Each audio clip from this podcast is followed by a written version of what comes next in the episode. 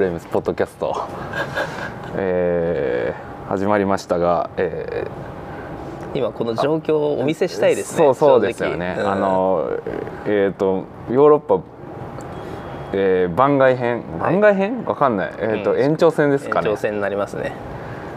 えっ、とプラス1日増えてっていうのを前回言ったと思うんですけど、まあ結果あのもう一回あるかもっつって取っちゃってるんですよね。はい。ということはつまり、まあ、まだヨーロッパにはいるということですね、はい、あの全然帰れてません。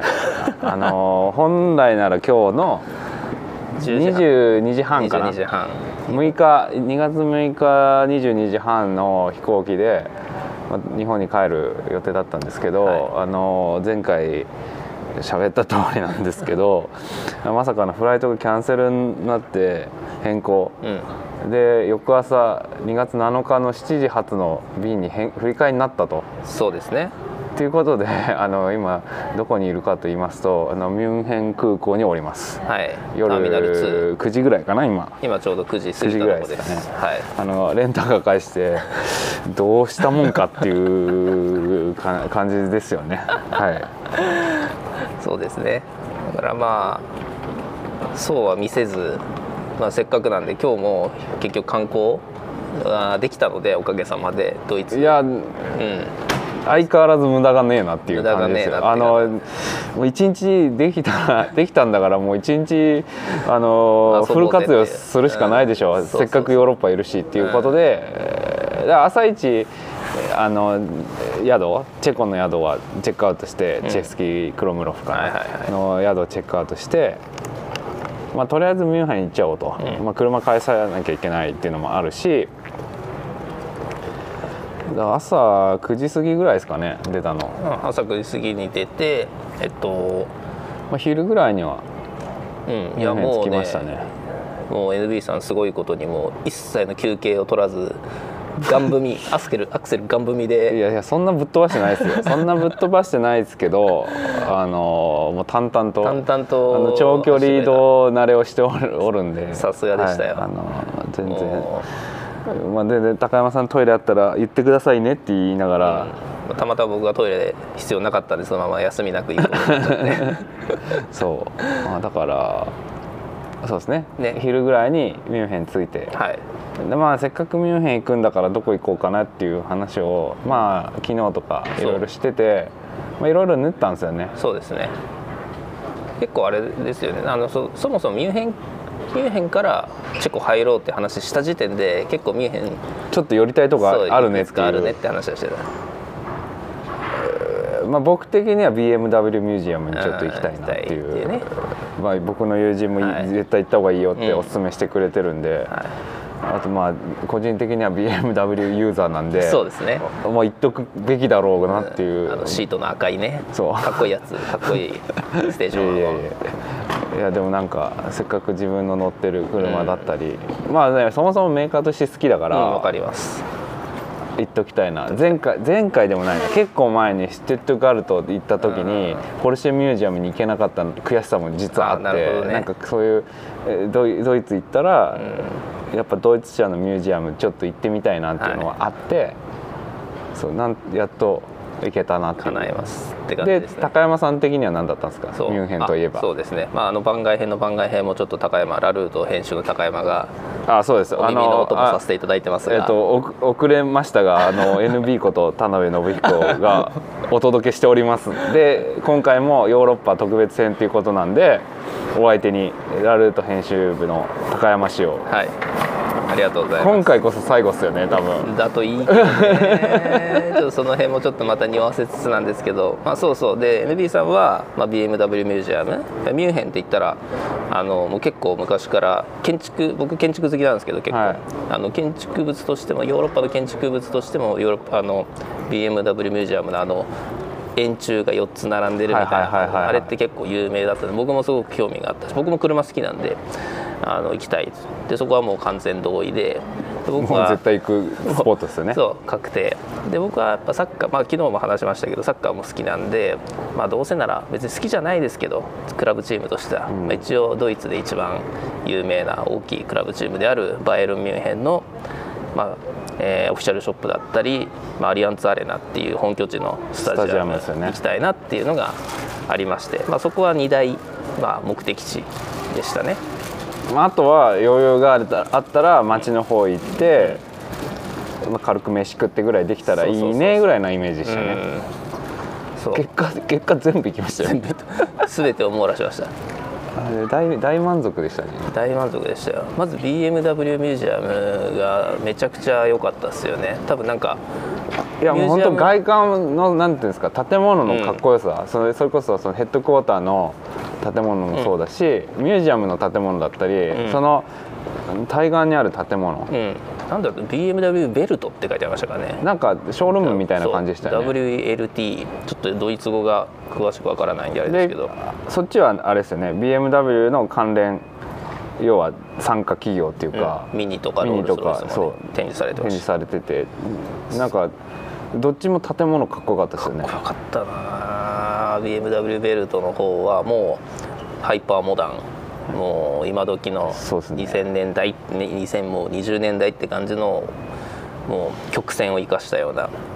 毎回でもあの建物探訪してますよね 我々。うんアントワープの時もそうだし。なんだかんだやっぱなんなんでしょうね。なんかこれって昨日もちょっと話そうかなとは思ったんですけどなんかアートというかなんかそういう人が作ったものの中で一番でかいものなんじゃないかなっていう建築物って建築物って。だからそこにロマンを感じてるんだと思うんですよね。あとなんだろうさなんていうんですか？僕もなんだろうそんなに建物詳しくないけど、やっぱなんていうんですか？感性で感じるもの、うん。かっこよさとか、いやだから昨日も話したあのアントワープ港湾局、うん。ザハ・ハディドがうん。デザインしたやつとか面白いよ。ああれはもうなんかうん言葉いらないじゃないですか、うん、言葉いらんす。圧倒されるっていうか、なんだこれっていう違和感と巨大なうん。もの。でしかも建物のいいとこってもちろん写真だったらいくらでもウェブ探せば出てくるじゃないですか、でもあの目の前にした時の圧倒される感じがやっぱ、あの現地で建物見るところの面白さだと思うんですよ。本当にそうだと思い引きで見たり、うん。本当目の前行ってうん。見上げてみたりとか、うん。なんかそこがやっぱなんだろう体感できるうん。アート的な、うん。あのだからなんか結構好きででヨーロッパとか日本人の感覚にない行かれたのが多いじゃないですか。行かれてますね。でやっぱなんかこの間はチェコだったり今ドイツいたりとか、まあ前回とかねベルギーオランダ行って、うんうんうん。各国やっぱ文化がいく続きとはいえ若干違うから、うん。それでそれぞれなんか違う特徴とかある。あるんでなんかその辺もいろいろ見ると結構なんか僕はそういう表現をす仕事にしてるんで、やっぱ何かしらいつもインプットしたいっていうのがあって、ヨーロッパとか来たら、うん。まあ、まあ写真関連だとしフォトミュージアムうん。見れるとこ、まあ、あるとこがあれば行くし、それ以外にも、まあ、有名な、まあ、現代アートの方が好きなんで、うん。現代美術館とかあればあの見に行ったりとかしてて、で今回は特にその美術館っていうよりは建物の方が面白そうなのがいっぱいあったから、そうですね。建物。建物ありきじゃないですけど、ん。そんな感じで行ったっていうとこは。それはありましたね。まあその展示物も BMW ミュージアムに関しては展示物もそうだし、まあ、建物もすごいっていうところで本当なんか一挙両得な一石二鳥って感じの観光でしたねあれは。いやなかなか。まあだから最初のもう入りでおおここやっぱすげえなって思いましたよね。その建物でまず良かった。でもやっぱ内容がすごいアナウンスすごいな。ちゃんと空港にいるの分かりましたねこれで、はい、あの空港なんでちょっとたまにアナウンス入るかと思うんですいませんちょっとそこは。ちょっともしかしたら僕らにとって重要なアナウンスかもしれないからたまに聞きながら。まだあんま関係ないと思いますけどね。そう。はい。えっ、とそう BMW ミュージアム、やっぱ中身っていうか内容？うん。あれやっぱ友達に教えて絶対行った方がいいよって教えてもらってたけど、えいや本当行ってよかったな。いや本当に、まあ、車好きだったらいや男の子なら絶対テンション上がるでしょ。好きなやつ。そうメカメカしい感じとか。別にミュージアム入る前でもう我々テンション上がってたじゃないですか。上がって M3 で。そうシュニッツァー仕様のね M3 多分昔の DTM っていうレースで走ってたと思われる BMW の、まあ、ワックスカラーの、まあ、あれがまあいきなりこう駐車場出てエスカレーター登ったらもう目の前にあって。もう最初それでもうもうただただ写真撮ってましたよね。あれはいろんな角度から撮りました。やっぱかっこいいななとか。かっこよかったなあれやっぱなんかちょっともう単純にもうテンション上がったっていうか。そうね。まあ、世代も僕とね NB さんねほぼ一緒だから多分70年代後半とか80年代とかのああいうちょっとセミクラシカルみたいな感じの車めっちゃハマるっていういかややっぱり角張ってる方が好きなんですよ。そうそうなんかね。そうわかるな。いや最近のねモダンなやつも別に嫌いじゃないんですけど、でもなんかやっぱあのね90 80年代後半だったり、うん。90年代前半あたりの感じはななんですかね記憶に残ってるっていうかまあ多分小さい頃にそういうそう。の見てたからだと思うんですけど。多分だから僕ら小さい頃多分あの BMW の M1 とかは多分スーパーカーの流れで多分なんか何かで見てるんだよ絶対。いや別にスーパーカーブームの時じゃないんですけど、うん。だってそれってもうちょっと上じゃないですか、うん。世代的には、うん。だけど何かしらでそう触れてるんだよ触れててなんかかっこいいやつみたいなのがすり込まれてるんですよね。そうそうそう。ねまあ BMW ミュージアムはとりあえずあえっと10ユーロかな、えーそう 10, 10ユーロ。10ユーロで入れて。だから1500円ぐらいですかね、今の。1500円ちょっとですかね。1600円いかないぐらいか今のレートだと。でまあ何フロアって言ったらいいのか分かんないけどかなりのフロ3ア階建てぐらいなんですかね、うん。上3階部分ぐらいから入ってだんだんこう下に降下に降りてってみたいな。で最後また登って終わるみたいな感じになっていて。でいやでも良かったですね本当に。なんかちゃんとなんだろう BMW の歴史をこそうそうそう。う遡る歴史から入ってだからでもなんかもう単純にエンジン屋さんなんだなと思って。まずはねそんな感じする。要するに、えー、とバイク四輪モーターボート飛行機飛行機ですね。の内燃機関を作っているわけでで、まあ僕らはやっぱり四輪車のイメージが多いけど、まあ、やっぱバイクのイメージももちろんあるうん。かとは思バイいますけど、クがちょうど100年ってね,、うん。ね。それはそれで別の展示やってましたね。そうあのエンジン内燃機関を作る技術とにかくパワーを絞り出すっていうことに関して もうただただ悪なき調整を続けてるっていう感じが、まあ、実物見ただけでもなんか物見ただけでなんかこうオーラで伝わってくるんですよね。そうですね。でいちいち細かいパーツに全部 BMW に入っててそうそうそうなんかそういうとこもかっこいいんですよね。はい。そう。だからでなんかこうあとシンプルにただの時系列順に並べてるわけじゃなくてなんか22ブロックぐらいに分かれてて全部のこう展示物が。でなんかテーマごとにちゃんとこう分かれててカタログだけの部屋とかあったりね、ああったあった。広告とかカタログだけのみたいなこうそう包括的にこう BMW の全てが分かるっていうのも良かった。見せ方がすごく良かった。そうですね。だから好きなとこもう一回見直してもいいしみたいないやーでも5シリーズの部屋やばかったですよね。そう歴代5シリーズをちゃんと順番にもう1台1台並べている部屋。でまあも歴代とは言いつつ古い 2, 2台しか見てなかった初代と2代目しか見てない。やっぱこの辺りっすよね。っ てなんでこう車ってどんどん大型化してっちゃったのかなっていうちょっと悲しさを感じた気がするな。やっぱり。そうっすよね。その5シリーズのうん。初代2代目にしてもあの M3 にしても、やっぱなんなんていうんですかねちっちゃいですよね思ったより。そう。なんかこういうと偏見あるかもしれないけど BM って多分ちっちゃい車の方がかっこいいと思うな。3シリーズとかイゼッタとか。ッタ小さすぎないですか？あれちょっと特殊な。ちょっとね極端かもしれないけどなんか7とか8とかに行くにつれてなんかあちょっと BMW らしい多分なんか BMW はなんかコンパクトでそこにちゃんとパワフルなエンジンが乗ってて軽快にかっ飛んでいくっていうようなイメージの方が、まあ、5シリーズぐらいが多分ちょうどって感じ。でその上昔の5シリーズは今の3シリーズぐらいのサイズ感で、やっぱ改めてかっこいいないやだからあの5シリーズの3番目にステーションワゴン並んでたじゃないですか。並んでましたねあれね。あれいいなと思っての乗れか乗り換えられるなら乗り換えたいなと思いましたね。あれ多分80年代こう88年ぐらい87年ぐらいにデビューしてるモデルですよね。いいちょっとあの下手に間違えちゃうとあれなんであれですけど3代目5シリーズ。あれのステーションワゴンは特にいいですね。あんま見ないしそう日本で。いいないいなってあ改めていいかっこいいなと思ってあと良かったのはあれじゃないですか。あのロードスターっていうかオープンモデルだけがこう綺麗に並んでいるフロアというか展示があって。いやあれあれしかもなんか3階入った時上から見えたじゃないですか。上からまず見下ろせるんだよね。ああれがやっぱすごい良かったですよ、うんああれあのフロアいつ行けんだろうみたいな。あ早くあそこ行って写真撮りてそうそう。NB さん今回カメラねちゃんと一眼レフって一眼っていうか持ってってたもんね。ガチカメラをね。いやなんかちょっとちゃんと昨日はなんかオフだったからあんまカメラ持ちたくないなと思、持ってけばよかったのとも思ったんですようんうんうん白は。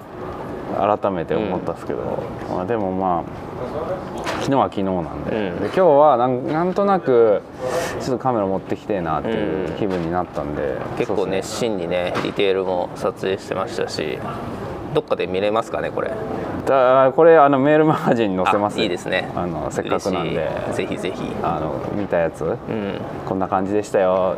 ミュンヘンの街いやなんかとにかくミュンヘンの街良かったなっていうのが総じて言えるところなんでね。まあ、BMW ミュージアム。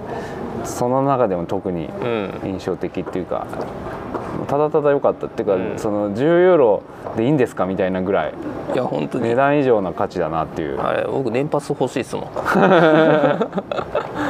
いやだってねいやもうこれ話し出したらきりないと思うんですよ。切りないマジでだってもうあのエンジンのとこ楽しかったじゃないですか。歴あの歴代のレーサーのエンジン並んで、これタコ足全部盗聴ですよね。とかわけのわかんなんかちょっと気持ち悪い話してたじゃないですか。うんタボチャージャーでかみたいなとか。ねそんな話でこれチタンですよねとか。あ ここにもカーボン使ってたんだこの頃からみたいな。ででもなんかこうちゃんと説明書きあったけどまあさすがに英語とドイツ語平気だったしそれも全部読んでたら本当一日じゃ見切れないぐらいのボリュームちょっとさすがにケツがあったんでね。そこまで。だでもそのその割には結構ね見たいとこしっかり見れたからうん本当になんか楽しめたなっていう。うんまたリピートしても全然なんかあれじゃない苦じゃないっていうか、うん。またしたいぐらいの。なんかちょいちょい車入れ替わってそうな感じでしたけどね。確かに確かに、うん。だからなんかすごい良かったな、ね。M1 とかやっぱかっこよかったな。M1 実物見たことなかったから。あ僕もああとなんだっけアンディ・ウォーホールがカラーリングしたやつは,、はいはいは多分アンディ・ウォーホール10の時に日本に上陸しててその時にね僕記念撮影してるんですよよくね撮ってもらったことがあって今回それもまたドイツで見れるかなと思ったら今回違うねあのワークス仕様のカラーリングのが展示されていて。とあのオリジナルのオリジナルのね真っ赤なやつ。真っ赤のシンプルなやつ。あれがあれが併置されてるのはまた渋い。ノーマルとノーマルレース仕様が。とレース仕様車高低くてやばいっすよねあれ。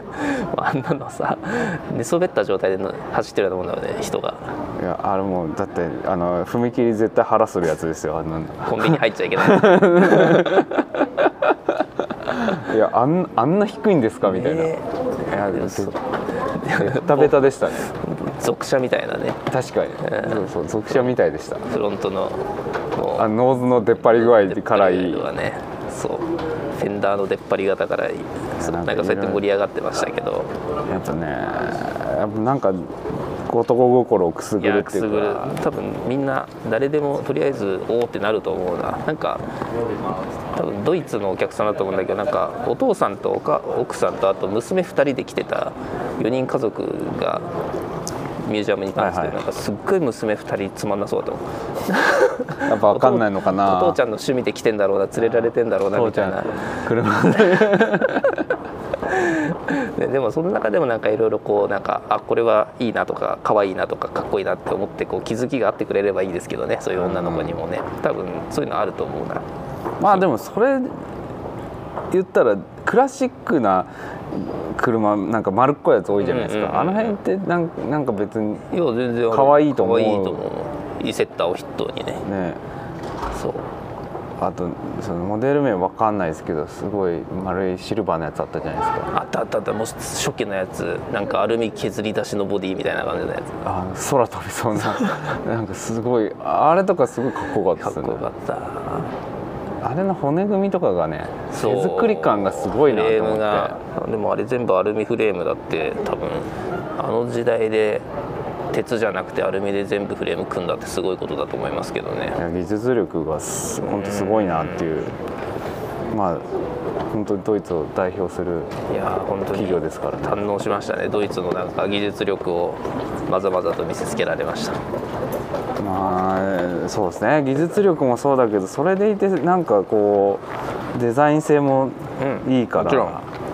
その辺のバランスがやっぱすごいなっていう。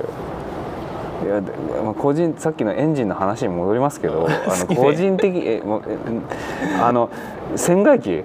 ボートのエンジンあれはやっぱねテンション上がりました。えこんなんあんだと思って。船外機のちゃんとエンブレムついてたしね。そう後ろに BMW のエンブレム入っててうんかっこよかったな。これはやばいな。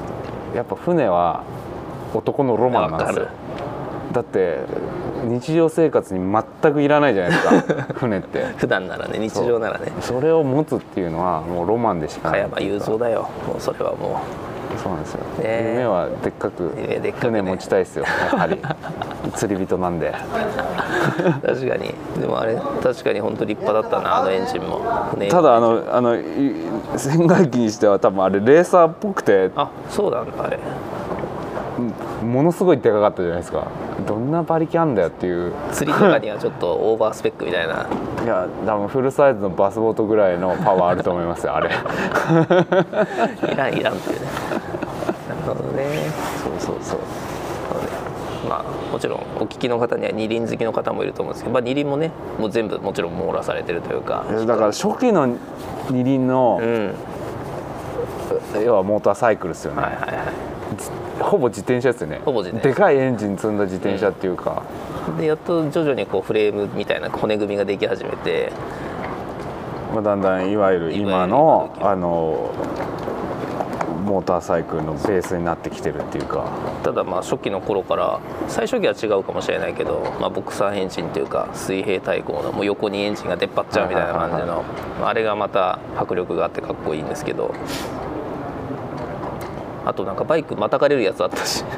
あれはレーサーでしたけ？どいわゆるなんか今近年のね。近年のレーサーで、あのスロットルを回すとあのなぜかあの風が吹くっていうよくわかんないギミック風がね自分に当たるっていうギミックがついててもう記念撮影スポットとして最適っていう。ア ジア人のカップルがやってましたね。お互いにね乗り合って可愛かったなそう。あでもなかなかでもあれ実写じゃないですか、うん実写ですよね。ああいうふうにまたがれるのってなかなかないから、うんそうね。実際こう運転席に座れる車がなかったっていうのは、まあ、1台ぐらいなんかあってもいいかなとはちょっとああまあそうですね。何かね。ただまあほ、まあ、触っちゃダメって書いてあったけど触れれるレベルで近寄れるなんかこう柵があっても柵があって1メートル2メートル先に車があるとかではなかったそうですね。もうだからあとなんか車とかも釣ってあったりするじゃないですか。だから下回りとか全然見れたりとか。ねなんかその辺のなんだろう。全角度でうん。見れるか展示の方法っていうか、うん。その辺はなんか好きな人にはたまんねえ仕様なんだろうなっていう立体的な奥行きのある展示でしたね。最高でしたよ。あなんか最近のやつですけどフォーミュラ E の車とかあ,、んまり別に興味なかったけど、実物見るとやっぱ何ですかディティールすごいじゃないですか。そう最近のエアロな感じと、うん。もうほぼほぼカーボンで ワンオフで作られてるそうそう感じとか。そう全身カーボンで武装してて。Planen Sie deshalb 10 bis 20まあ、あれはフォーミュラ E はまあみんな車体は一緒だからあれかパワートレインだけがね BMW が作ってるっていうことですけどあれはでもなかなかあんな格好の車やっぱ今走ってんだっていうなんか子供の頃夢見た未来のレいやースカーみたいな形しでいいやなんかいいろいろあんま興味ないやつだけども実際見てみると面白いなって思うのが結構いっぱいあったから、いすごいなんだろう。のもう.単純に楽しかった。な楽しかったっすね。いや本当いマジで行ってよかった。いやーよかったっすよねミュンヘン行ったら絶対行った方がいい場所の一つですねあれは。あとあの何ですかあの粘土のモックアップとか。ああったあれも5シリーズかなんかの最近のやつですよね、あれ。の要はあのデザイン段階の話ですよね。そうそうそう。粘土でシェイプしてうん。作ってるやつの実物があって、モックアップの実物があった。いやあれよく手で作るよなっていう。なんか、まあなんとなくわかるけど左右対称に作る作れる意味がわからないんですよあれ。右側作って同じも同じ職人だよねっていう。なんかあでだって、まあ、粘土だから茶色っぽいじゃないですか、だけどちゃんとホイール履いてるしあそうそうそうそパッうと見はもうただ茶色い本物の車っすよね。ででしたね。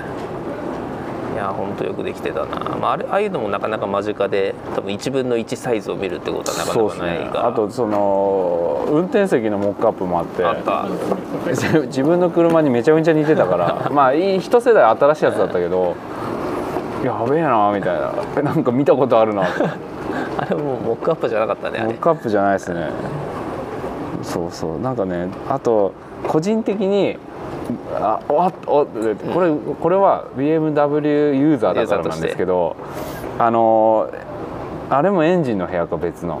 あはいはいはい。エンジンの部屋でなんかこう画面をとかあの説明をチェンジするカーソルの要はコントローラーあったじゃないですか、ああれがうちの車と同じカーソルだったんですよね。要はマップのあの拡大みたいなくるくる回す、運転席についてるやつね。あのシフトレバーの下にある、う要はマップとか出すボタンプラスあの要は拡大し縮小するあの、はいはいダイヤル、うん。あれがあ全く同じやつそれでがせ設置されていてそう。そうあれで画面のえ映像をちょっと選んだり選んだりできるってあ面白いいいギミックっていうあれもそうあ同じだと思って。やるなんかずなんかやられたなと思って。なんかなんかわかんないけどああいうダイヤル式とか BM が初めてとかでなんか押してんのかなってちょっと思ったけど。今ね日本車もダイヤル式の多いけど。そうですね。いやだからなんかそういうなんだろう。ユーザー的にも上がる仕様がなんかねちょこちょこあるから、あのそうだ今今思ったんですけどそういえば SUV なかったなと思って。あ X シリーズ。X シリーズ。確かにないですね。なんかもう乗用車とかレースカーとかそっちにも完全に振ってたなっていうのは今思った。まあ本意ではないんじゃないですか。メーカー的には。確かに。あとこっち来てもあんま見ないああまあいなくはないけどうんって感じっすよズ日ね本ほどじゃないなっていう。確かに確かにそ大きいの X シリーズとか全然見ないなかったですね。展示になかったなと思ってそ今のショールームみたいなとこはね、うん。並んでたけど、商品としてね、うん、まあなんか多分世界的に求められてる車種だから、まあ、作ったんだろうまあなっていう、確かにね。本意じゃない。確かにそうかもしれないですねシルキーな走りなんですよ。を目指したいので多分違うのかなっていうのは、ね。確かにそれはそうですね、そのあの本音なのかもしれないですけどね。うん。なんかそこそういうところがちょっと垣間見えたのも面白かったかもしれないですね。そうですね。いやーいい。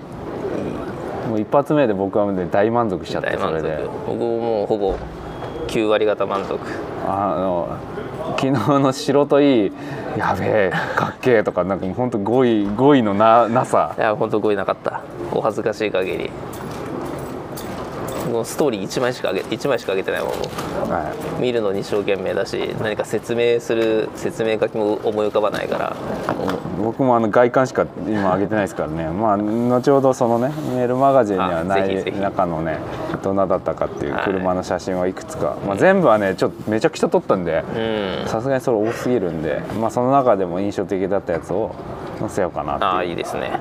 楽しみです。で他でも BMW そんな感じですよね。BMW はそんな感じ。だからその BMW ミュージアムに近づいてアプローチしてた時に気はい。づいたんですよ、は斜め向かい交差点の斜め向かいにはい。なんか見たことがある建造物があるなはでそれが、まあ、その後行くはずのバイエルンミュンヘンの、まあ、ホームスタジアムアリアンツアレーナ。まあ、あれができたのがまあ10年とか15年前だと思うんですけど、それ以前にバイエルン・ミュンヘンがホームスタジアムにしてた、まあ、オリンピックスタジアムミュンヘンオリンピックの時に建てられた、はいはいはい。記念公園みたいなやつ。記念公園であらゆる水泳施設もあれば、えー、と屋内競技ができるドームみたいなのもあればっていう中に1個ある陸上トラックのついた総合競技場があってそこがバイエルンのかつての本拠地だったんで、はいはいはもうそれがなんかこう屋根の形を見てああれはって思ってちょっとあそこも足伸ばしないっていう。まあまあ道路大きい道路渡 あの挟んで向かい側だから、うん。あ全然車そのままで行きますかみたいな。やりますかっていうね。いやでもあれもすすごいいやーあれも面白いなんか建物建て建造物的に頭おかしいなみたいな。しかもあれって50年前とかのやつですよね。多分ミュンヘンオリンピックに向けて作ったとするならば72年1972年のはずだから、まあ、70年頃に着工してるというかできてるんじゃないかなって思うと 50, 50何年も前、はい。まあなんかなんと説明していいのなんて説明したらいいんですかね。まあ釣ってるよね。要はえっ、とテントみたいな。そうそうそうそうそうそう。テントみたいな。支柱があってそこからなんかこう斜めにななんかこう、まあ、テントみたいなホロみたいなものがバーって広がっていって、まあ、それをまたあれはどういう鉄なのかワワイイヤヤーなのか。でもなんかうんそうですね。でそのテントの要は天幕的なやつが全部透明な、あれは何なんですかね？樹脂なのか分かんないですけど。わかんないけどまあなんか、うん、大きい傘がいくつも開いてるぐらい で説明すればいいのかもしれない。そうですね。そうあの透明なテントがうん。いっぱい立ってるって感じです。立ってるでその下にこう建造物とか建物があってそれが水泳プールだったり、まあ、バレーボールとかそういう屋内競技ある体育館だったり、まあ、スタジアムだったり。スタジアムも観客席のところをそういうテント風の屋根が覆ってるっていうのでまあそれが一個一個いちいちでかいんですよね。でかい。規模が。でかいし広いし。あれでなんだろう池もあって。池もありました。公園にねその周囲オリンピック公園。でなんか丘とかもあってなんか僕は燃えれ勝手に札幌の燃えれ沼公園みたいなの なんか似てんすよねあの雰囲気が。あなんていうんですか。こんもりした山みたいな、はいはいはい。山ありましたもんね。そう。なんかシクロクロスやるに最適なコース作るには最適みたいな。いやなかなかオリンピック公園っていうの？公園ミュンヘンの。謎のタワーもあって、あのタワーもオリンピックタワーって言った言ってたかなそれも。うん、なんかやたらでかいやつ。やたらでかいなんかあの頃のなんとも言えないけど日本で言えばちょうど万博やってた頃だから時期的にはなんかこうちょっと未来志向未来主義的な なんかこうかっこいい尖った塔みたいなのが立っていてでその周りの建造物もそのテント的な釣り釣り加工釣り技術を使ったまあまあでも吊り橋とかに似てる気候ですよね。似てました似てました。であとその入場口入場ゲートのチケット売り場が絶対あの50年前と同じ形してて同じ形がそのまま使われてて。ああのなあなんですかねあの独特なデザインっていう独特ななんかかレトロフューチャーみたいな感じのすごくこうあーなんかなんかねギュッとなんかね胸が締めむ付けられる。かだから昔が想像する昔の人が想像する未来の感じですよね。そうそうそうまさにそれでした。そう。それが今も現役で多分使われてる感じですよね稼働してるって感じだったなんか最近なんか音楽のイベントとかをやってるみたいなねうん書いてましたね、いやあれすごい。あれまああれでまあ、公園一帯もねなんか綺麗に整備されてたしそんなにこう人は大勢いなかったけどまあでも普通に犬連れて散歩してたりとかね憩いいいいい公園だなってうん。綺麗だし、まあそこをぐるっと回ってたらもう一度その BMW ベルトに帰ってきてまあとりあえずこうミュンヘンのあの一帯まあね中心地からはね少し離れてるんで、まあでももう十分。十分堪能したぜ。だいぶ楽だいぶ堪能したぜっていう、でそれ大体見て3時とか。うん、4時3時半ぐらいか。3時半ぐらいか。じゃないですか。ちょっと西日になりつつぐらい。なある。ででこの後どうしますってなって街に出るかあのアレーナの方に行くか。アリーナの方行くかっていうのでどうしようかってなったんですけどアリーナの方のバイエルンのうんショップうんうんがなんか6時まで。あれは6時までってなってましたね。ってなってたんであんま遅くなって街行って遅くなって見れないのもあれだから、じゃあちょっとしかも車でね10分15分ぐらいの距離だったから、あじゃあまあ先明るいうちに行きますかっつって。で,、アリーナの方行ったんですよね、来ました。まあ、ここからはね僕はあんまりあのほぼサッカー知らない人間なんで あれなんですけど。僕は僕はいやまあ言ったじゃないですか、まず駐車場が分かんないっていう。でかすぎて駐車場は確実にありましたよね。もう見えてはいたんだけどそこにどうアプローチしていいかわからないってそいううでしかも今日日全然あのなんて試合やる日じゃも何でもないから、まあ、ほぼクローズしてるわけですよ。だから空いてる駐車場が全く分からないっていい。うで結局その正門みたいな入場ゲートにある地上のだだっ広いというかただの地上の砂利の駐車場が、まあ、開放さ唯れていてててでそこを止めて、まあでもなんかね高速から見えてましたけど、うん。とんでもね あれはあれでとんでもねえ建物だなと思って。これは東京日本でいうと、まあ、あの中央高速走ってる時にアジスタが見えてくるっていう、はまあ、景色景観のに景観としてはあれに似てるんだけどもっとあれのスケールでかいやつで異様な建物が見えてくる。あれの10倍はあるじゃないですか。でかいなそれ。でも本当そうそれぐらいのねでかすぎない感みたいな。とうんだってするものがあった、要はサッカーのグラウンドってサイズ決まってんじゃんうん、フィールドはね。フィールドは同じサイズなのにどうしてそんな側でかくなるのみたいな。本当そう。まさにそうでしたよ。でままあ独特なデザインで、ね、独特なデザインでね。なんていうんですかあれ。ああれは何なんですかね。何をモチーフにしてるのかな。んかな風船みたいな。そうそうそうそうまあなんか東京ドームの天井みたいなものがもう全周にわたって。あとあなんですかあの表表参道のプラダあるじゃないですか、うん、ああそうそうそう。ああれをあれを膨らましたような感じそうそうそうっていう。かどっちかが影響を受けてる気がする。どっちかがどっちかに。なんていうんですかねあのダイヤモンド型のうん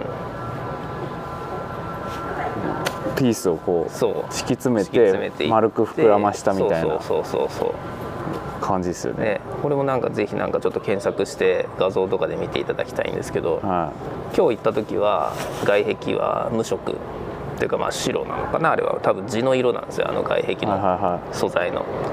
であれがライトアップされてそのバイエルンミュンヘンのホームセホームゲームの時はチームのカラーである赤色に全部が真っ赤になって確かドイツ代表が試合する時は白かなになってっていう風いユにニフォームのカラーになるってことですよね。ちゃんとそうで多分いろいろなんかいろんなカラーにできるはずだから、イベントとかによって色変えてると思うんですけど、まあ、今日は平日だし試合もないんで、まあ、無色というか特に何も施されてないようなまあ白っすよね。白っていう。いやでもなんか僕はもう建物で あのいいいい感じに刺激を受けましたよ。圧巻っていうか。圧巻。バカでかって周りに何にもないのがまたね。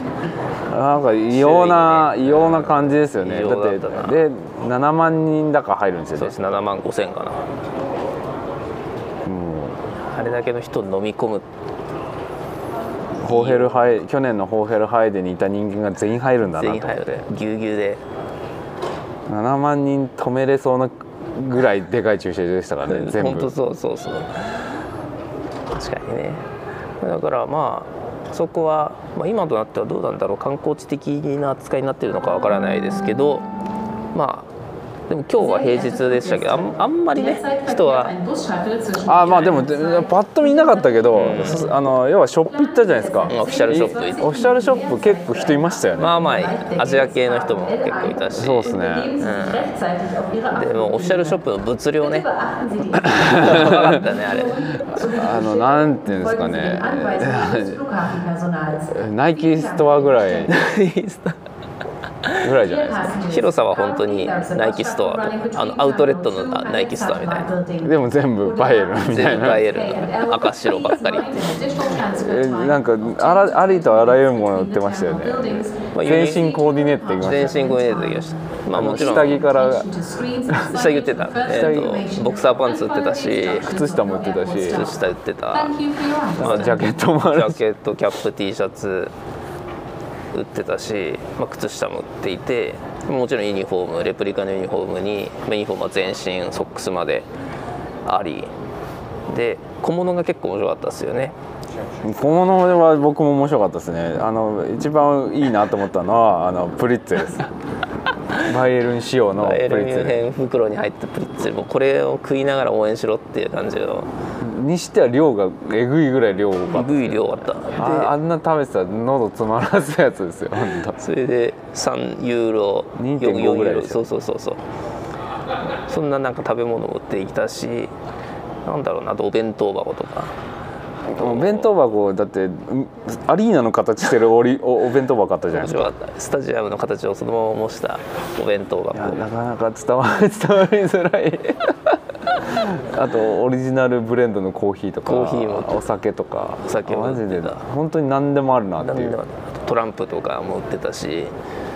でもそれだけ熱狂的なファンがいるんだなっていうのは、ねそういう片鱗は。だって今日 BMW ミュージアム行ったらあの車椅子の方ホイールがバイエルン仕様になってましたそうバイエよねルミュンヘンのロゴのホイールカラーになってたのが。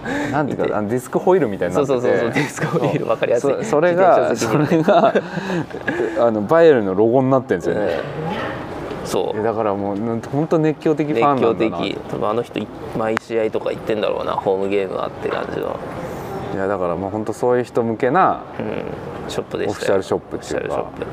まあ、全然普通にお土産どころとして行ってもなんかそういうちょっと変わ変わったあと日常でも使えそうなものとか持ってたからまあそうですね。自転車のベルもいやあれ買うべきだと思うんですよ。あのバイエルンの。あ あの可愛かったですよねあれ。可愛かった。あのベルの鈴の部分がにいろいろこうバイエルンのもうモチーフのカラーが塗られててでこう鳴らすチーンって鳴らすための金属の部分が足になっててだから要は形サッカーボールを蹴るるみたいな。トーキックすると鳴るってチーンってなるっていう。あれが面白かった。要はサッカー好きプラス自転車好きにはたまらないアイテムだと思うんですけど。たまらないアイテムでした。ねちょっとねあれはこうでもこうあのつける部分がどんなタイプかわからず、はいはいはいはい。うんそうそう。高山さんこれじゃないですかとか言って。絶対あれはエアロハンドルにはつけられない仕様だろうなとかね 考えてちょっと汎用性を考えてちょっと一回セーブした買うのをセーブしちゃったんですけど、まあ、それでおかげさまであの田辺さんにも付き合っていただいて、まあ、2 3 0分ぐらいぐるぐる回って、まあ、一応、まあ、僕は弟がサッカー好きなんで、お土産でパイルミュンヘンのクマさんのキャラクターのぬいぐるみ、はい。弟にいい年した弟にぬいぐるみ。まあだから現地で買えしか買えないやつだからね。あとまあニットキャップを買って来たという感じでまあほどほどにお買い物も楽しんで、まあ、スタジアムの中まではねあれスタジアムツアーっていうのがまた別途、えー、と事前予約プラス、えー、と周りに2000円か3000円かな払って参加多でき分それだるんですけど。とね本当下ピッチの方まで行けたのかなって感じですけどね。まあ、今回はちょっと遠目で遠巻きで。いやでも結構中まで入れたじゃないですか。勝手に入れて。ああれだけでも十分なんか。十分。なんとなく想像はついたよね。なんかこうスタジアムの。でかさと、うん。あのなんていうんですかあのすり鉢状になってるそうそうそうあそうそう。の席の感じ、いうん。見えましたよね結構お腹いっぱいに僕は堪能できましたよ。サッカー好きとして。いや僕も全然わからないですけどただ普通に楽しいなっていう。ありがとうございました本当に。付き合わせてしまいってえいえいえ。で、まあ、スタジアム行って、でミュンヘンのあれは中完全に中心地ですよね。中心地だと思いますねあれは。に出た。うんに車ではい。接近していって、まあいい感じに駐車場も見つかったんで車止めてブラブラしたって感じですね。そうですね。でたまたま止めた駐車場の目の前にラファがあるっていうね。いやーちょっと感動しましたよね。信号待ちでふと左見たら あれ？なんか見たことあんなと思ったらラファ・ミュンヘンが目の前にあって。ラファミュンヘンありました。ちょっとこれ行きます？みたいな、うん。駐車場近いとこ止めてちょっと行ってみません？みたいな、うん。で高山さんハリボショップ行きたかったんですよね。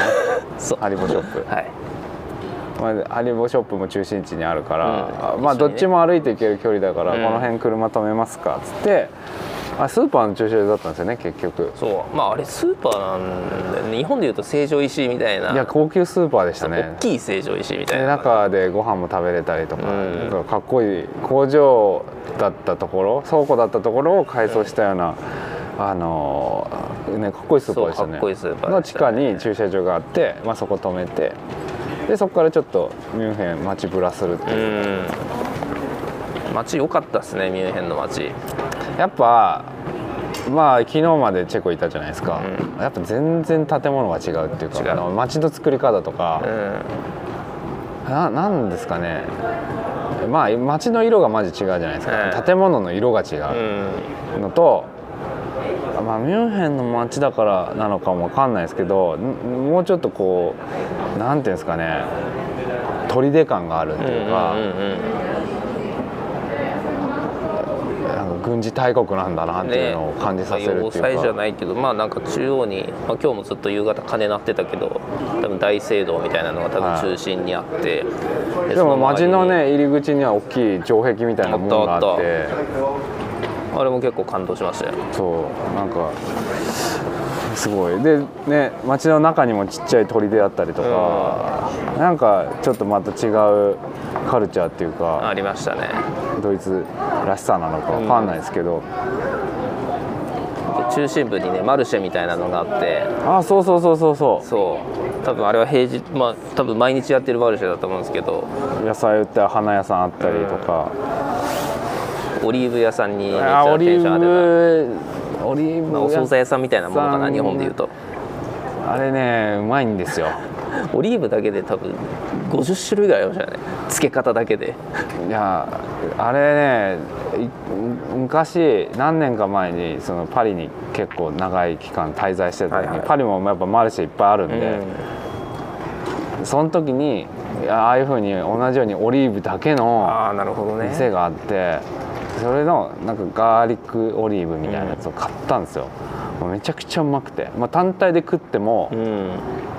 めちゃくちゃ美味しいしなんならあれもうパスタにしたらもうあえるだけでいいみたいな。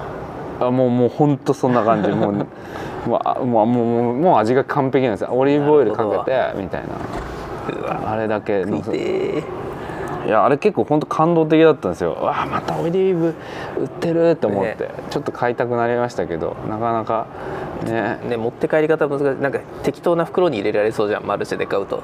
いやそうっす。いやいやそうっすよ。なんか薄いビニール袋にジャッて量り売れで入れられて、だからあのちゃんとしなんかジップロックとかあれば、ね何十回したら持って帰れたけどちょっとね。ちょっと勇気いりましたねあれは。でもなんかちょっと買いたかったな。買いたかったんだけどな。それ聞いてでマルシェやってて。でねなんかマルシェでビール飲んでるおじさんとかいっぱいいて。そう。あれここはあれかな？あの秋の日比谷公園かなみたいな。そうオクトーバーフェスト的な全然違うんだけどもう日常からそんな感じなんだろうねなさすがと思ってさすがでかいバイエルンでかいジョッキでね。飲んでてなんかすごいいい雰囲気でいいしたよ雰囲気でした。でも絶対ここでちょっと買い物したらここで飲もうって話をしながらラファブラブラして東京行ったりとかハリボーショップ行ったりとかして。ね。 Rapha はね Rapha で。 Rapha どうでした？あれ。僕はあのもう東京と大阪しか行ったことないんですけど意外とラファいろいろ行ってんですよ僕。まあ東京は大阪はもちろんですけど、えっ、と行ったことあるニューヨーおクおサンフランシスコシアトルアムステルダムあと今回のミュンヘンかな、ね。うん。えでもやっぱなんだろう。ああとあれか。あのコペンハーゲンも行ったことあるんですね。なるほどね。そうなんか総じてんなんだろう建物が似てるじゃないですか、うん。ヨーロッパの建物って、うん。古い建物の中にお店があるっていう、感じだから、まあ、ニューヨークがとかあサンフランシスコはちょっと違うかな。だけどヨーロッパにある店舗はなんか比較的似てる感じ。なるほど。だけどその中の作りとかはちょっと違ったりするんで、だけどまあまあまあ似てるっていうかあの古い建物の中にあえ調和してできてて、まあ、かっこいいなっていう、ねあとな何がいいってなんかあのカフェ部分はいはい。が結構特徴的なところが多くて、ああなるほど。まあわかんないですけど今改装しちゃったりとかしてるかもしれないんですけど、なんかでコペンハーゲンのお店なんてなんか可愛いアイスクリームのお何ですかねあの昔あの雪印とかであったこう引き戸みたいなアイスクリーム入ってる冷蔵庫あるじゃないですか、冷凍庫。ああいうのがあってあん中にアイス入ってたりとかなんかねそういうギミックがあったりとか eh, Ah, USA, insofern. そうカフェ部分でもなんかいろんドリンクがいろいろあったり、ん。コーヒーだけじゃなくてもちろんビールとかもあるしあのサンペレグリーノとか、はいはいはい。あの辺置いててなんかそういうディスプレイが可愛かったりうんっていうのでなんかその辺はなんかいろいろ各種各所でなんかちなんかノリが違う感じでいいなっていう、まあ、あとやっぱラファーのあのクラブハウスいろんなとこあると思うんですけど、やっぱオリジナルのグッズ作ってるんで,、うんそうですね。こがやっぱい行った時にうん。見る、なんて言うんだろう。見どころになってるかなっていうのが。だからそうそうボトルとかうんジャージはあるんですけど、だから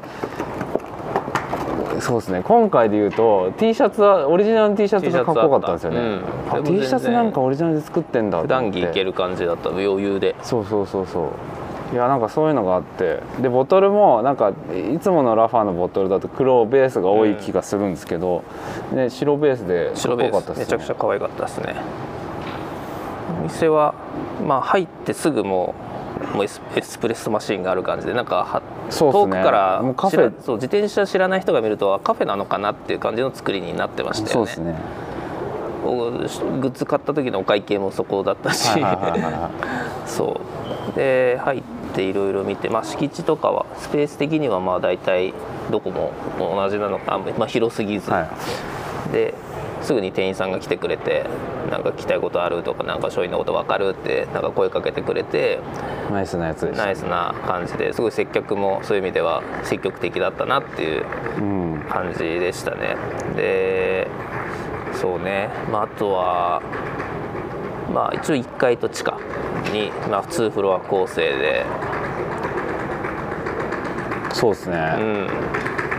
まあでもなんか東京うんわかんないですけど最近の展開最近そんないろいろ行ってないから、あれですけどあの意外とシティウェア少ないなと思いましたね。ああそうか結構まあでも街歩いてて、うん。結構シリアスサイクリスト多かったじゃないですか、うんいましたそれこそラドイツは全身ラファで、うん。あのキャノンデールの EF カラーのバイク乗ってる人ゴリゴリとか通ったりとか、S ワックス乗って、うん。まあ、パスノマルでしたけどちょっとパスノマルっぽかったけど。でしたけどあの S ワックス乗ってるロードのサイクリストだったり、BMW のそばだったらあのキャニオンキャニオンでね。のエアロード乗ってる人見たりとか、結構なんかチェコだとあんまりそういうキンキンなスポーツバイク乗ってる人ってあんまり見なかったんですけど、ミュンヘンに来た途端に結構そういうなんだろうちゃんと乗ってる人、うんうんうん。サイクリストが多いなっていう印象だったから、多分そういう人向けにうん。お店のセレクトしてんじゃないかなっていうのはちょっと感じて。確かに。ああとなんかお店のディスプレイ的に言うとなんか結構あの EF のジャージ実際のジャージスキンスーツだったりとかあのリージョンのジャージだったりとか、まあ、過去のうん。ラファ絡みのジャージがアーカイブされててその辺見るのやっぱすごい面白くて。ね。でそれ見てたらなんか見たことある写真があってそしたらの延山スーパークロスの時のあれ誰が撮ったのかちょっと僕も忘れちゃったんですけど元次さんの写真が飾ってあってえ元次さんいるじゃんって。ミュンヘンにいましたね。ミュンヘンに元次さんいましたよ。そうなんだよな。そうなんかミュンヘンでもスーパークロスやってたっぽくて。なるほど。 Rapha のその冠ね、はいはいはい。そのスーパークロスの T シャツが飾ってあったんですよ。その並びなんですよ、ね。シクロクロスのゾーンがあって、なるほどね。でふと見たら野辺山スーパークロスの時のあの元次さんが。見たことある写真だったわ俺。そうそうそう。いやちょっと面白かったですね。面白かったですね。まさかミュンヘンで元次さんに会えると思わなかったんで、そうそうそうそう。まあなんかたまたまでしたけど、ラファも面白かったですね。面白かったですね。あれね。そう。まあ僕は泣く泣く。ボトル諦めましたけどボトル家に死ぬほどあるんで。これ以上増やせらんないからそうそう諦めたけど。でもなんか普通に遊びに行けてよかったなと。思って。10 to 20 minutes between the terminal それでそこからまた街歩いてハリボーショップ向かったんですよね僕らは。そうですね、まあ、ペテル・サガンに憧れてるんでハリボーをねバグ食いするっていう。量り売りしてたから 買ってもよかったやろうかなと思思ったんですけどそう、まあ、日本にはない、まあ、ハリボーも日本だったらコンビニでも売ってますしスーパーでもね展開されてるからご存知だとは思うんですけど、まあ、一応ドイツのブランドということでまあドイツに来たらもしかしたらそういうオフィシャルショップみたいなのになるかなと思って調べてみたらミュンヘンの市街地にあるということでちょっとここも僕がわがままを言って行かせていただいたと、オリジナルグッズ結構良かったですよね。まあ、ショッパーが可愛い。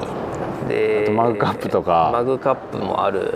マグネットとかなんかキーホルダーとかあれずるいっすよよね。あのグミの形してるあのいろんな色のそうキーホルダーとかマグネットそう。あれ。いやー可愛らしかったですよ。全部買いたくなるそうよ僕はもうちょっとハリボー好きとしてもうこれは寄るしかないってことで。もう今日この旅で立ち寄ったどのお土産屋さんよりも一番お金を使った？めちゃくちゃちゃんめちゃくちゃお買いあのあれじゃないですか。お土産買ってましたよね。いやいいと思いますよ。買いましたよいや楽しかったですよ。あれはあれで。で日本人ねいましたしねハリボーショップに。初めて日本人見このました、ね、旅で初めて日本人に会った。まあ話したりとかしてないですけそどう。久しぶりに日本語聞いた僕日本語聞いたなって感田じです。辺さん以外の日本語を久しぶりに聞いた。関西 関西のあの女子たちでしたね。こんなハリボーあらへんやんみたいな。そうそうそうそうそう。めちゃくちゃ悩んでましたけど。悩んでたね。そう。っていうのもちょっと面白かったなでそこからまたマルシェの方に戻ってさっき見たちょっとあのオクトーバー毎日やってるオクトーバーフェストに参加しようかみたいな感じ。ちょっとそうねちょっとご飯とか一杯飲みたいんじゃないかなっていう飲みたいっすねみたいなことを言っててで行ったらもう閉まってたんですよね。やっぱねマルシェだからね閉まるの早くて。健康的な時間にやって健康的に閉まるってそいう。う暗くなったら閉まるんだ閉まるんだって残念、まあお酒はそこでは飲めずでしたね。まあでも雰囲気は堪能できたんでマルシェの雰囲気というかあの街の中心街の雰囲気は十分堪能したんでめちゃくちゃ大満足でしたね。いやそうっすよ。でまあなんか日も落ちて、まあ、空港行く前にご飯食べたいねって。うんなったんでどうしようかな。まあ本当はねそのマルシェとかでちょっとなんかいろいろつまみながら、はいはもう惣菜とかご飯そうかソーセージとかいろいろ売ってたじゃないですか、ソーセージね。ポテトとか、はいはい。いやいやその辺ストリートフードちょっと食べたかったんですよね。そうそうそうだけどまあちょっとなかなかタイミング合わずで食べれなくてそれでじゃあどこ行こうっつってか調べてたら調べてたらっていうかそのまあこれも友人のあの助さんってあの地元の友人がいるんですけど 何かとアドバイスを送ってくれる、はい最高の友達がいるんですけどあのホフブロイハウスっていう、はいあのーミュンヘンはこのブルワリー、まあ、要はパブですよね、ドイツビールの飲めるとこご飯も食べれるとこがあるから、えそこはまあもうおすすめだぞと。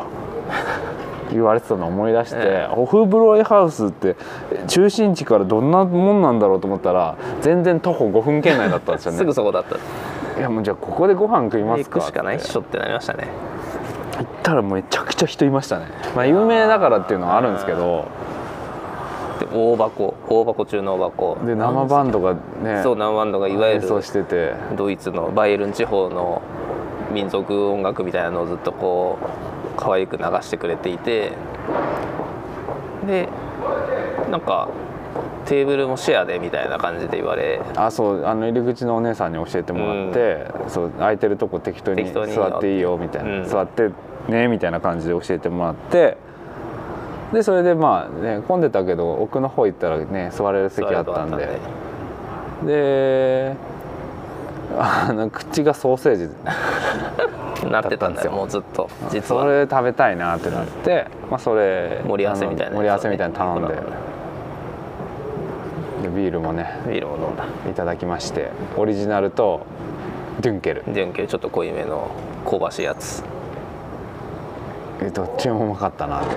オリジナルもうまかったしデュンケルも。僕はあの香ばしさでデュンケルかなと思いましたけど、ね、もうほぼ黒ビールみたいな感じの香りと後味と。オリジナルはめちゃくちゃすっきりしてて。水水のように飲みましたね。日本人のビール好きなら絶対みんな好きっていうタイプの癖のないすっきりした味わいで、ただザワークラフトですね。一番うまかったな、まあ、一番と言っていいかな分かんないけど。もう当てとして最強でしたね。最強でしたね。いやもちろんねあのソーセージ盛り合わせも何種もあったじゃないですか。もちろんそれはねソーセージうまかったうまかったんですけどあの付け合わせのザワークラフト山盛り入ってたじゃないですか、あれがあれがねあれ嬉しい。間に挟むとね最高でしたねなんかちょっと日本で食べるのとはなんかやっぱすちゃんとこう酢の効き方がなんかちゃんと酸っぱいじゃないですか。効いてる。であと塩味もうん、うん、程よくね。程よくて。ありましたね。そうそうそう。ザワークラフトね個人的にはすごい好きなんですけど、うん。めっちゃうまいなとめっ思ってちゃうまかった。なんかあの コストコとかのあのたまに載せるじゃないですか。あの あれとは違うなといや思って。ちょっと違ったですね。そう。本場の本物のやつは。そう全然違った。美味しかったな。美味しかったですね。いやあれだあれよかったな。普通に。なんかね。今回本当ビールの旅になってますよね。ビールの旅。飲むビール飲むビール全部美味しかったし。あとまあでもやっぱローカルフードを楽しんでるってとこはありますよね、そう、まあ、ローカルフードもきっと当たり外れあるんだろうけど今回全部当たってたから田辺さんのそのセレクトとリサーチ力がいや遺憾なくいや発揮されたなっていう。まあなんか適当ですよ。いやいやいやいや昨日今日のディナーめちゃくちゃ良かったですよね。今日はあのスケさんに教えてもらったんで、うん。あれですけどあのでもでもな本当に美味しいのものにありつけたんで、うん。よかったですねここは本当に。いやーそういう意味でも胃袋的にも満足の旅。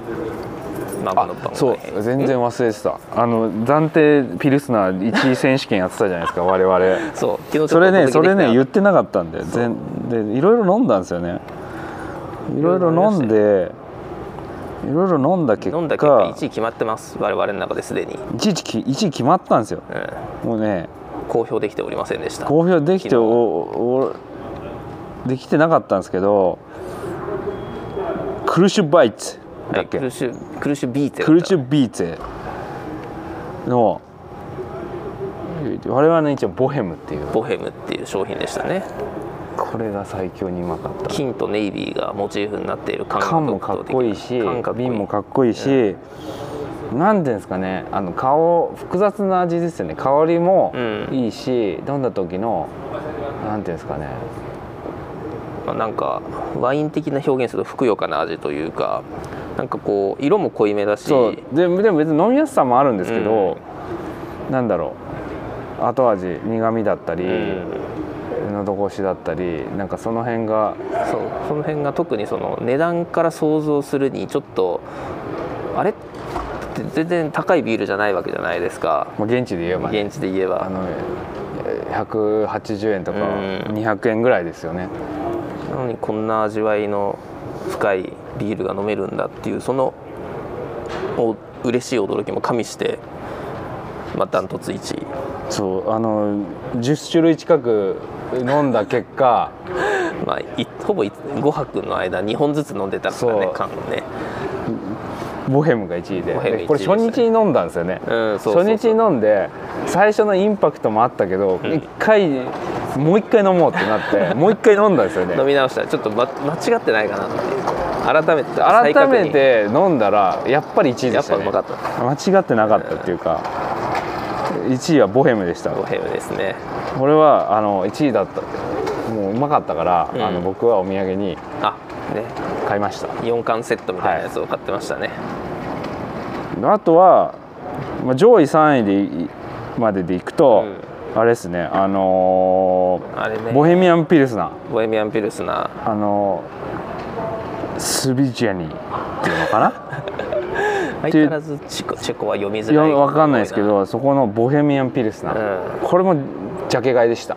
逆にこうシンプルなジャケットでなんつったらいいんだろうね。なんかあの変な小細工してない感じが。でちゃんと品がある感じの。そラベルで、まあ、ボトルでしたね。瓶でしたねそれはね。うそう。でこれもなんだろう、まあ、ちょっと濃いめな色うで、ん。まあ、これこれもなんかなんだろう。軽軽い基本ピルスナーだから軽さはあるんだけど、しっかりなんだろう。重みを感じさせるっていううか、たね。飲んでるなんだろう。飲んでるなっていううん。あの辺もあるし水っぽくないっていうか、味もちょっと複雑なところがあるし、よくて。うん良かったですよそれも。これ良かったですね。3位だ上位3位って大体そんな感じですよね。そうそうそうそう。結構しっかりめで飲み応えもあるし、うん。こういろんな味がた複雑な味なんで、いろんな風味が楽しめるっていうのが多かったですよね。だから3位はブ出ましたドバイゼル。ブドバイゼル・ブドバルの33 33 33なのかなっていうまあ商品。いくつかある、まあ、定番ビールの中の一つ、なんかねローカルっぽいアーティストが絵描いてる感うんで可愛かったですね,、らしそうそうそう。缶のデザインがめちゃくちゃイケてて、まあ、ボパトルッと見は IPA とかそういうっぽいあ感じなそうそうそうのにそうそう。ちょっとアメリカンなね雰囲気なんだけど。結構ね味はねもう伝統的なピルスナーで美味しかったですこれも。そちらは僕がお土産で買いました。これなんか数字が多いのが濃いのかなと思ってきたんですよね。なんか10とかそう。12とかいろいろ書いてあるんですけどこの辺がちょっと僕らはあんまりよく分かってないんですけどスケさんならわかるんじゃないですか？にわかビールファンの。かもしれない。何かちょっとメッセージをいただきたいですね、はい。教えていただきたい、結果僕らが選んだやつはあの大体ボヘムが37うん、このボヘミアンピルスナーはちょっと分かんないんですけど、あのブドバルは33ですから、33ってなんかこう数字、ね、それが何を表しているのかがちょっと。で10とか12多かったですよね。いろんなこうビールの中でも。でも別にそれがなんか悪いかっていうと別にそうでもないんですけど、でもなんか結果自分たちが選んだやつは33とか37とかその数字が結構なんだろちょっと大きめのやつ。う大きめのやつ。がなんか大きかった。ん。印象的だなっていうところがあって。そうなんですよ。あのそういう一応ランキングをつけました。ぜひね日本で手に入るかどうかわからないですけど。いやーどうなんですかね。ねわかんないですけど売ってんのかなネットとかを漁れば見つけられるかもしれないですけど、あちょっと話それましたけどそうなんですよ。ビールランキングをうつけたんですよ。ん無事につきまして。まあ、ドイツ編はね番外編として。確かに。あれはあれで美味しかったうんですね、今回の美味しかったですね。そ注ぎ方が意外とハイテクだったっていう。そう。なんかこう誰でも注げるみたいな機会があってお姉ちゃんからあんちゃんからなんかベテランみたいな顔の人までみんなもうその機械をプチってややりながらこう出てくるビールをちゃんとこうジョッキで受け止めると綺麗に注がれるみたいな感じでしたね。でもあんなに1リットルのジョッキがバンバカ出てるのはさすがドイツだなと思って。本当に。1リットルのジョッキめちゃくちゃでかかったじゃないですか。めちゃくちゃでかかった。であれがもう平気でもう毎秒出てくって感じでしたよねあそこの。いやだからどんなタンクなんだろうって思う。な前に毎晩何何トン消費されるんだろうっていうぐらい。本当に。火曜の夜でこれですもんね。素晴らしい。ビール大国ですビール大国をまざまざと見せつけられましたね。いやね。もうもうだからそこで大満足だったんですよ。本当に。こ今回の旅もいい終わり方したなみたいなとこだったんですようね、ん。まあでもやっぱやっぱなんかあるんですね。我々我々っていうか毎回こうオチが今回もオチがついたですね。うんついたなあれ。なんて言ったらいいんでしょうねあれは。まあまあまあまあお腹も満たされて、うん。あのー帰りましょうかと. Derzeit verkehrt ein Bus-Shuttle zwischen dem Terminal Dann ist 2 und dem Satellitengebäude. アナウンスも流れてきますよそりゃ空港のアナウンスも Mehr Zeit für einen Abflug im Bereich der Gates K und L ein und begeben Sie sich rechtzeitig auf Ihre Abflugebene. 今ちょっとアナウンス Bitte 聞く時間 beachten に Sie 入 die ってます、 Informationen auf den まあ Monitor. まだ全然我々関係ないんですけど Und folgen Sie den Anweisungen des Flughafenpersonals. まあ Vielen で Dank も für 要 Ihr は Verständnis.、 まあ、帰ろう帰ろうって思って、帰ろうとしたんですよ、あの、出られなくなっちゃう。車が出せん、はい、ゲートから出れんっていうね。日本では経験したことがないこちゃんと生産したんですよ、事前生産機で、ね、なのにあのカードカードっていうかそのチケットが出口で全く反応しないっていう、何なんですかね。入れても出てくる入れても出てくるみたいな。でそしたら後続から出ようとする車も来ちゃうしみたいな。ちょっと一旦避けてみたいな。時期がエラーみたいな。あれねあれ焦りましたよね。ああ。帰れないのかな。っ てあずっとここで足止めなんだみたいな、でねでも僕過去にこれ一回もう一回やってるんですね、よ、経験済みなんですよねその手のやつを。はい、あのオランダでねうん。出られなくなった事件がありまして、うん。その時はもううそこら辺オフィス街だったんですけど、はい歩いてるすごいシュッとした黒人のおじさん捕まえうん。て助けてもらったんですよ、そのそれでまあ事なきを得たんですが、おお久しぶりに来たかこれとここない。で来るかと。パーキング開かないやつ来たぞみたいな。どうしてこうヨーロッパってやつはあのパーキング開かない事件多いんだろうと思って。パーキングトラブル意外と多いんですよ僕。いやーそれがだから日本ではあんまないのになっていうちょっとあれ機械がやっぱりよろしくないですかね。読み取りの機械が、はい。あと磁気カードの質。はいそうなんですよ。でまあまあだから結局前回と同じくあの要はあの機械にあの要は電話みたいについてるんですうよ、ん。窓口直通の、あまあ、それをしてチケット反応しねえからなんとかなんないですかみたいな。うん。言ってそしたら何時何時に払ったの？みたいな。で時間教えたらあオッケーオッケーみたいな、うん。やっぱ払われてはいたんだ。そう。まあでもなんか対応を見る限りしょっちゅうありそうな感じでしたよね。慣れてた。もうはいいつ？みたいな、うん。えはい、OK みたいな。それがね前回のオランダの時はもうあの英語が全然通じないおじさんが出たわけなんですよ。ああなるほどね。それ厄介ですね。もうオランダ語でもう何言ってるか分かんないことをこう言われてう「ごめん英語で」っつったら英語もなんか全然よく聞き取れないんですよ。うん。スピーカーもなんかすごいしょぼくて、はいはいはい。まあそれで困ってオランダ人のおじさんに助けてもらったっていうあー。あれなんですけど。そこまで労力を払わないと出れないのかとヨーロッパの駐車場はあでも俺もう一回あるな出れなくなったの。2回あったんだ3回目ですわ今回。それもオランダ前回。ああそうだね。もうもう一回も。それも出れなくなったけどふふらふらしあのそのパーキングのおじさんがいたかはいらはい。出れないって言ったら開けてくれ,、うん。くれて。まあその時はね目の前にその職員の人いたからスタッフの人いたから開けてくれたんですけどそのねあれ何なんですかね。厄介だな。厄介ですね。生産したのにな。ねちゃんと払ってよいくらいくらでみたいな感じの話してたらあそういうこともあるんですねでもちょっと頻度が高い気がするな。高いです。なんか なんか2年に1回ぐらい起きてますねそれは。ちょっとやだな。まあねあのヨーロッパのパーキング止めるときはちょっと気をつけてください、うん。あのそういう事態が意外と起きるんで。あり得るあり得るんで、まあでもあの全然あのあのインターフォンみたいなボタンを押してあの開かない開かないぞなんとかしろとか言えば言えばねあ開けて大体開けてくれるんで。ね対応はしてくれるということで、まあ、それで空港にね先ほど戻ってきた。無事になんとか帰ってこれたってことですね、はい。まあ、ネタとしてはもう一個ありますよね。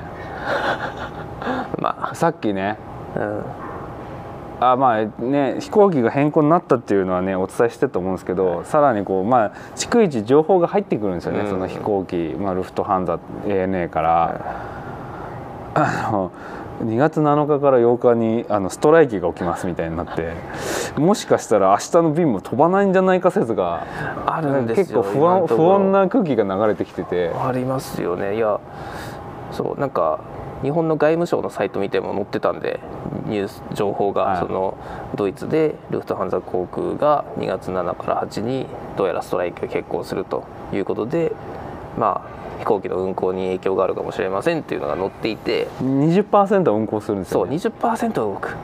5分の1その5分の1に僕らが入ってるのか予約していどうかっていう、いやでもフランクフルト行きだからね。あのもともとは、えっと、ミュンヘン出て関空行って関空トランジットの羽田。羽田。で今回その関空行きが欠航になって、で再、まあ、リブックしてくれたのが、えっと、フランクフルトにまず行ってくれってなってフランクフルトから ANA で羽田に羽田直帰るっていう。まあ、これなんかいいかもなとはちょっと思ってたんですよね。ちょっと1日何時間か遅れちゃうけどところがそのミュンヘンフランクフルト間のたかだか1時間程度のフライトがもしかしたらストライキによって飛ばないかもしれないという渦中に今います、はい。まあ、フランクフルトから ANA の便だから、うん、そこからねあまあ大丈夫だろうと思ううんだけどそこが今鍵になっておりますよ鍵ですよね。なんかいけんのかな？いけんのかな？く車とかバスで運んでくれた方がもいやいやそうそうなんですよ。いいそうなんですよ。ただ今のところねそれ以降メールが来てないし高山さんチェックインできそうだったじゃないですか。うそう。いやもうしちゃったからな。どうなるか分かんないけど。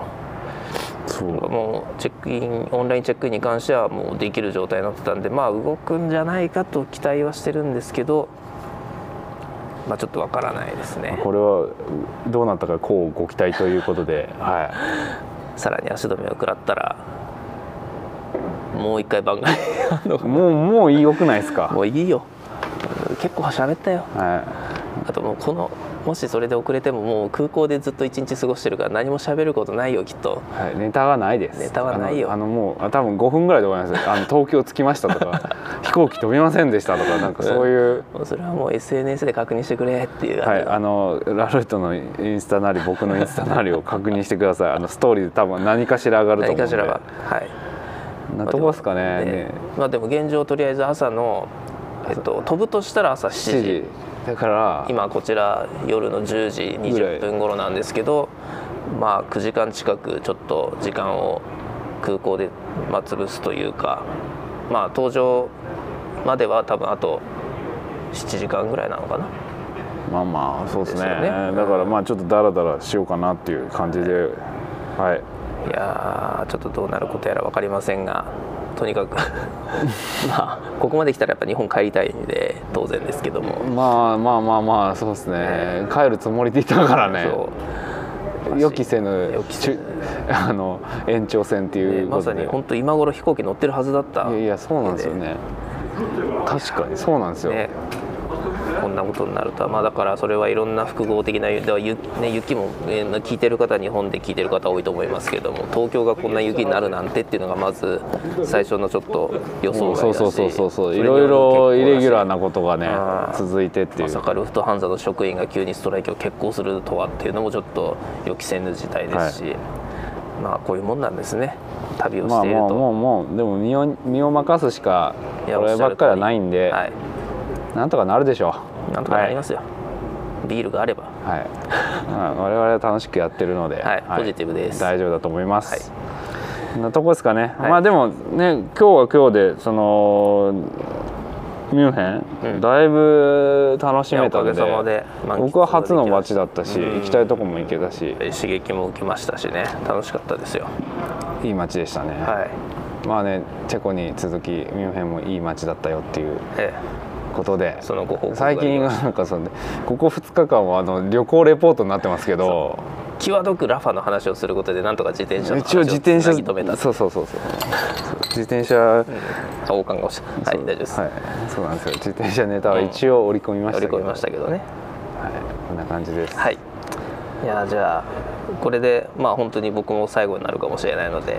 はい、高山さんあの数日もう1週間近くはい。お付き合いありがとうございました、こちらこそ楽しかったです。お聞きいただいた皆さん本当にありがとうございました。はい。あのーね高山さんのね今回の世界選手権のレレポートとか、はいはい。記事はラルートに上がる予定ですよね。もちろんです。記事で上がりますんで。なんでちょっとタイミングがねまだわかんないんですけど、あのーまあ、ラルートのインスタなりツイッターフォローしてもらえれば、はい。あのーその辺の情報出ると思うんで、はいぜひ、まあ、先に裏話はいろいろ聞いてますけど、はいはいはい。でも実際にねレースだったり会場での暑さっていうのは、やっぱり特別だったんでその辺はね高山さんなりに、はい。あのこううまくまとめてあの記事になるとは思うので。ありがとうございます。そうですね。まあおしゃべりとまた筆はまたちょっと違うとは思うので。そうですね、で選手からもね日本代表の選手からもいろいろしっかりコメントをもらってるんでその辺踏まえうんたはい。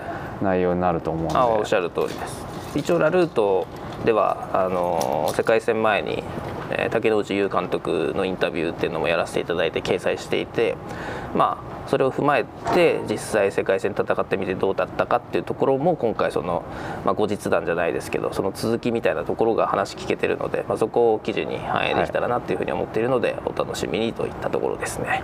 はいはい。というわけで、あのー高山さん連日ありがとうございました。らこそ。いやでもこの時間すごく良かったですね。夜こう話して振り返るっていう時間、ね、いやなんか自分たち的にもなんかね、整理頭の整理にもなるし、よかったですね。僕も帰ったらじじっくり自分の話恥ずかしいけど聞こうと そうだったなとか思い出しちゃう。そう思い出せるんで。ははいい、で一応この2人であのラファでラファ東京でトークショーもあはいそうですね。2やるので月の2月トークショーは2月の18の日曜日5時からですね。5時からです。エントリーはあのラファジャパンのね、はい。えーインスタにも上がってるリンクから、はい。あの予予約エントリーできるんであのぜひよろしくお願いします。はい。じゃあ田部さん本当にありがとうございました。はいありがとうございました。あはい皆さんもありがとうございました。りがとうございました